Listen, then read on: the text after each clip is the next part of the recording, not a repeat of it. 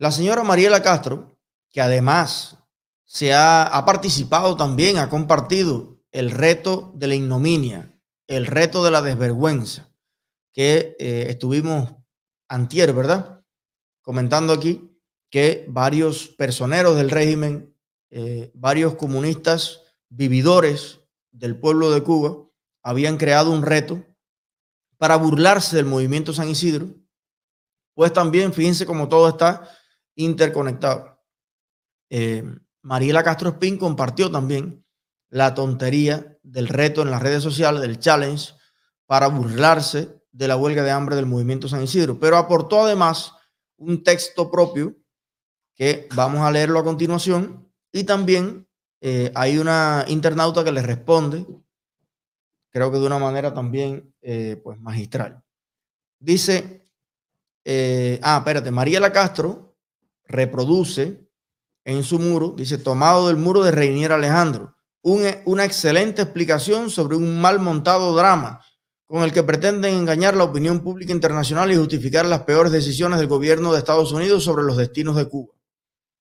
Lo que más me sorprende es el apoyo que han recibido en las redes sociales por parte de algunas personas que parecen desconocer las enseñanzas de la historia.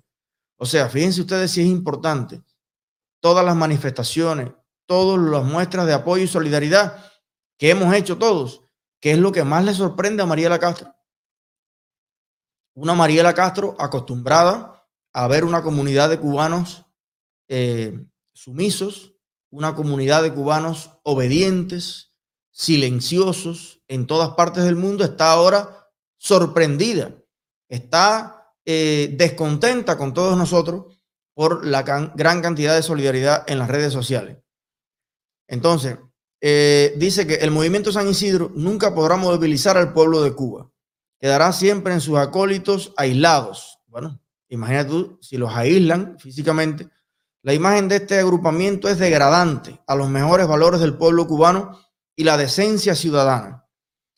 Fíjense ustedes, hemos visto a unos jóvenes acostados allí en huelga de hambre y dice ella que esta imagen, bueno, comparte unas imágenes de ellos bailando frente a la seguridad del Estado, son denigrantes de los mejores valores del pueblo de Cuba. Ahora, los golpes, los gritos, las ofensas, las malas palabras, la chusmería, la chancletería de todas las personas que participaron en los actos de repudio, me imagino yo que cree Mariela que son muestra de los valores más elevados y sublimes del pueblo de Cuba, ¿no?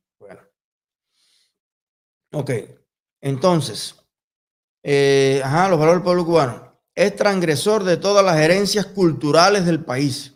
Representa lo peor de la nación por su decadencia, chabacanería y vulgaridad, visibles en cientos de horas de transmisión de video que ellos mismos han realizado. La lectura de poesía de una semana para acá no puede arrancar de tajo la grotesca imagen que han sembrado. Es un movimiento carente de soberanía, donde precisan el financiamiento externo y de los consejos y atención del representante norteamericano en La Habana, bueno, la misma letanía de siempre, ¿no? Fíjense ustedes. Reinier, que es el señor que también participó en el challenge, que es el esposo de la muchacha, que es la periodista del presidente. Recuerden que el presidente de Cuba, el dictador que está en este momento alegadamente o, puesto a dedo como, como presidente de Cuba, tiene periodistas particulares. La mujer de Reinier es la periodista del presidente. Reinier es el que publica este texto y lo comparte la eh, señora Mariela Castro. Bueno, ellos le molesta que los Estados Unidos, que diplomáticos de países libres, pues se solidaricen con el movimiento San Isidro, pero al mismo tiempo tienen en el Granma, hace varios días están haciendo un evento aburridísimo, que nadie ve, que las únicas vistas que tienen son los fragmentos que yo he transmitido, los he compartido en mi página de Facebook y han entrado todos nuestros seguidores a comentarle lo que verdaderamente piensan sobre ese bochornoso espectáculo. O sea, los comunistas le dan máxima prioridad a la solidaridad internacional. Ellos diariamente la ejercen para apoyar a los peores y brutales dictadores del mundo. Ahora, cuando algún país libre, democrático del mundo apoya a un disidente cubano, entonces eso inmediatamente lo denuncian como mercenarismo, que están recibiendo órdenes, que están... Entonces, la dictadura cubana le está dando órdenes a los jóvenes palestinos, a los que está apoyando en el foro del Granma. La dictadura cubana dirige, financia y le da órdenes a los jóvenes de, de, eh, de Saharaui, le da órdenes a la izquierda latinoamericana en Brasil, en Perú, en Chile, en todos esos lugares donde las personas están participando en este foro eh, en homenaje a la figura de Fidel Castro? Bueno, probablemente sí.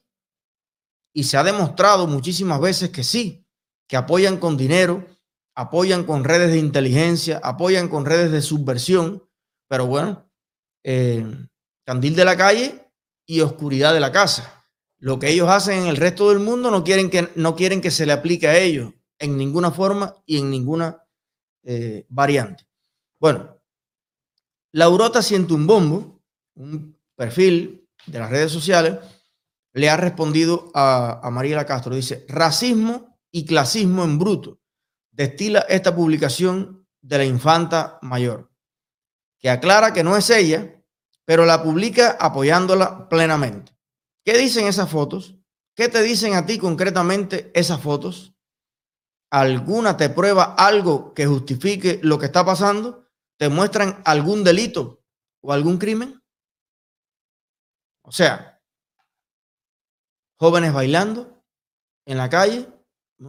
¿Qué, muestra realmente? ¿Qué prueba es la que está eh, exponiendo la señora María Lagastro que justifique estos ataques racistas? Acuérdense que el enfoque tanto de Oliver Zamora como de la seguridad del Estado, como de María Castro, es que Denis es un joven con una mala situación económica ¿Eso te convierte en un criminal en Cuba? ¿Ser pobre? ¿Por qué es pobre Denis? ¿Por qué es pobre el 95%, 99% de la sociedad cubana? ¿Por qué?